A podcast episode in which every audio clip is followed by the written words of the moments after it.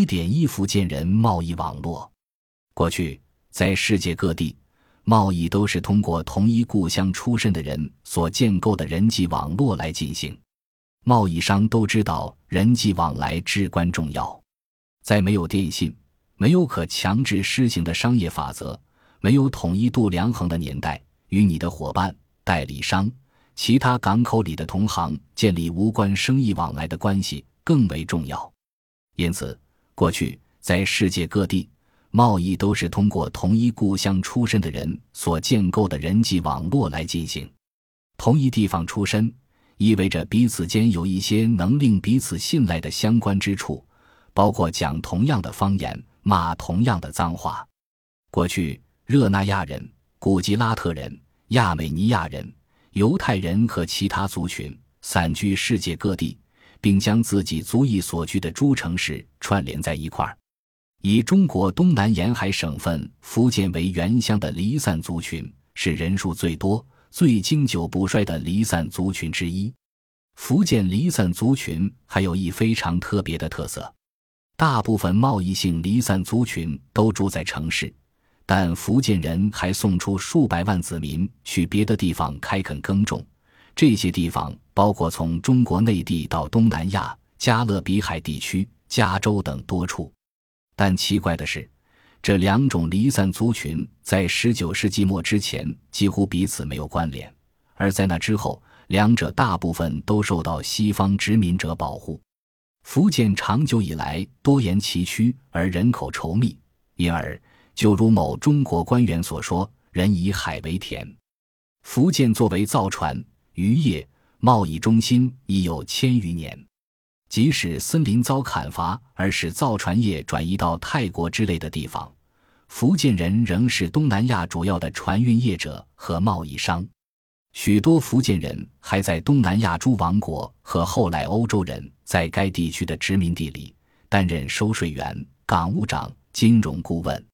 随着运输工具于十九世纪变得更为便捷。这些网络更新扩大，例如前往加州淘金的华人，大部分不是来自贫穷、暴力最严重的县份，而是来自福建、广东省里有人侨居海外的县份。这些县的年轻人因侨民所建构的商业网络之便，得以了解海外的最新动态，并取得赴海外创业所需的资本。经营这些海外活动的商号，通常是家族性商号。他们很能善用那些人脉，为鼓励侨居海外的家庭成员努力赚钱，将一部分钱汇回故乡。他们常以返乡可娶个万中选一的美娇娘为诱因，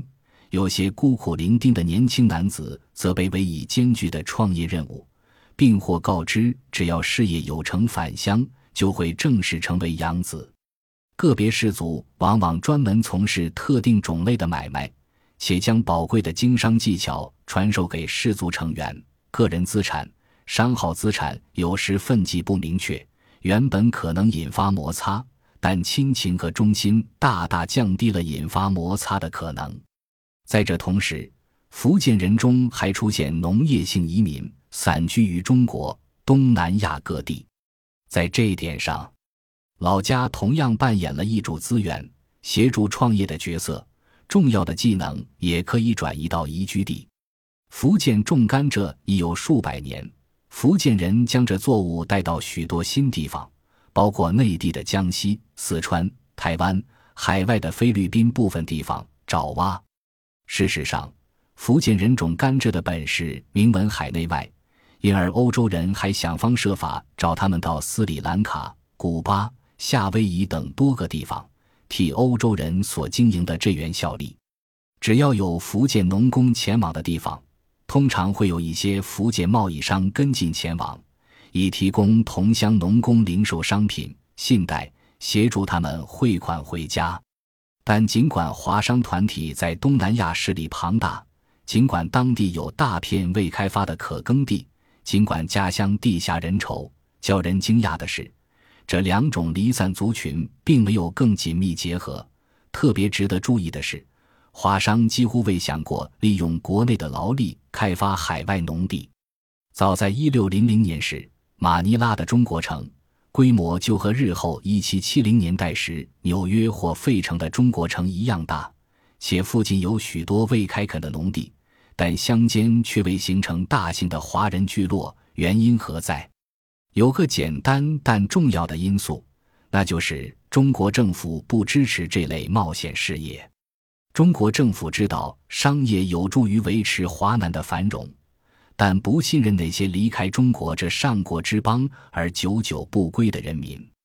折中之道就是禁止人民待在海外超过一年。对贸易商而言，这只是些许不便；但对农民则是很有利的下足，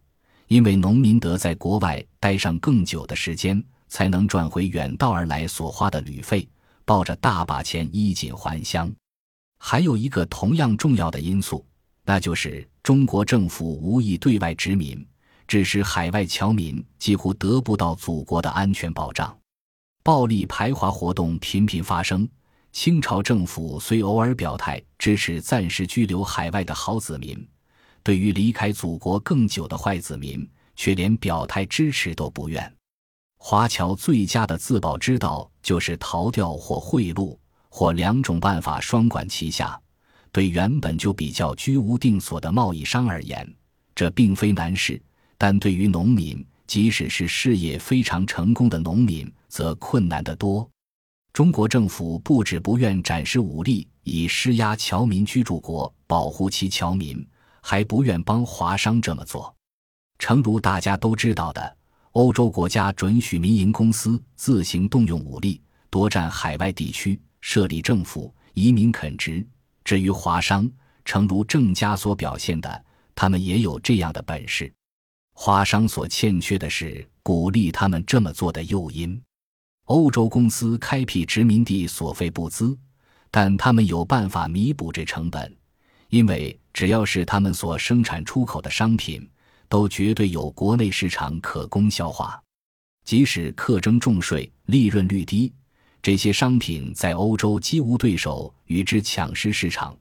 因为财政窘迫的政府乐于阻挡其他国家殖民地的产品输入，且欧洲的气候、地理环境无法自行生产茶或糖。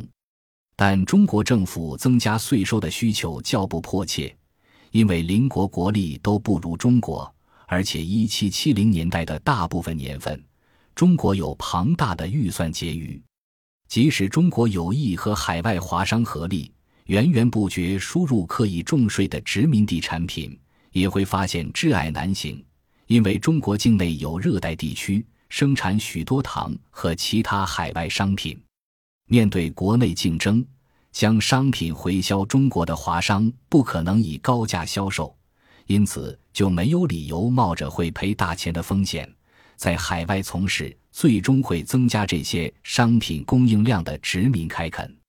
一八五零年后，欧洲殖民统治更为稳固，日益工业化的欧洲母国，其内部需求剧增，情势随之改观。